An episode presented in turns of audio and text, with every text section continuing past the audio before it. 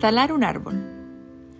En mitad de la espesura del bosque verde había un inmenso árbol, y en la copa de ese árbol vivía el capitán Morgan, un búho que había sido pirata, pero que ya estaba retirado. Un poco más abajo, en mitad del tronco, había un bonito agujero, redondo, que era la casa de Mr. Martillo, un elegante pájaro carpintero que era inglés. Aún más abajo estaba la casa de la familia Rodríguez, formada por cinco ardillas, Papá Rodríguez, Mamá Rodríguez y las ardillas 1, 2 y 3. Por fin, a los pies del árbol había un precioso hongo de capuchón rojo con topos blancos, donde vivía Greta, una pequeña hada de los bosques. Todos los vecinos se llevaban muy bien y vivían en paz y armonía, hasta que de pronto, un día, alguien empezó a cerrar el tronco de su árbol. Greta, que estaba bebiendo té con Mr. Martillo, tintineó con sus alitas muy nerviosa y al ver que su taza se tambaleaba, Mr. Martillo levantó una ceja y se preguntó: ¡Toc, toc! ¿Qué ocurre aquí? ¡El, árbol, se mueve! exclamaron una, dos y tres. ¡Sálvese quien pueda! gritó por fin el capitán Morgan. Y justo antes de que cayera el árbol, unos salieron volando y otros saltando, yendo a aterrizar en el árbol de al lado. Su árbol cayó pesadamente al suelo y los hombres que lo habían talado lo arrastraron para llevárselo, dejando un extraño hueco en el bosque. ¿Y ahora qué hacemos? Se preguntaron los vecinos. ¡Toc, toc! No nos alteremos, dijo Mr. Martillo. Este árbol es tan bueno como cualquier otro. Bien mirado, así era, de modo que el capitán Morgan subió a la copa.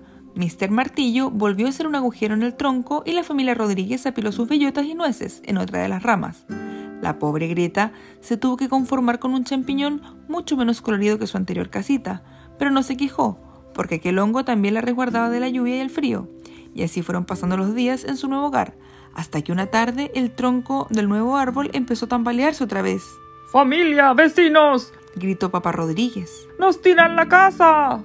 Y de nuevo el capitán Morgan, Mr. Martillo, el hada Greta y las ardillas tuvieron que salir huyendo a toda prisa, saltando al árbol de al lado, mientras el suyo caía al suelo levantando polvo y hojas. De nuevo, los hombres se lo llevaron y dejaron un agujero aún más grande. El árbol en el que habían caído ya tenía inquilinos. Allí vivían unos petirrojos recién casados, una sendosa araña tejedora y tres duendes traviesos.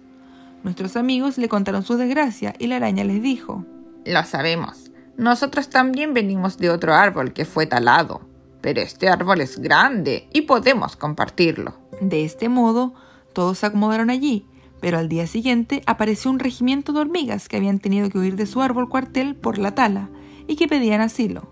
Poco después, llegaron dos serpientes en la misma situación, una familia de caracoles, un erizo solitario y un trío de murciélagos. Poco a poco, el árbol fue llenándose de gente hasta que no quedó libre ni una ramita, y todos los recién llegados contaban la misma historia.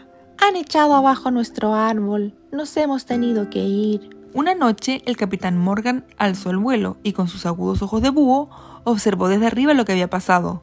Todo bosque verde había sido talado. Solo se veían los tocones de los árboles que habían caído y en el centro un único árbol, su árbol, aquel en el que se habían refugiado los últimos habitantes del bosque. Al día siguiente escucharon unas vocecitas y risitas que venían de abajo. Con mucha prudencia se asomaron entre las hojas y vieron unos niños que armados con palas hacían agujeros en el suelo y metían dentro pequeñas piedrecitas. ¿Qué, estarán haciendo? Se preguntaron. Después los niños se marcharon y allí se quedó el árbol con sus habitantes. Fueron pasando los días y nadie vino a talarlo, así que todos respiraron más tranquilos. De este modo pasó todo el invierno y llegó la primavera.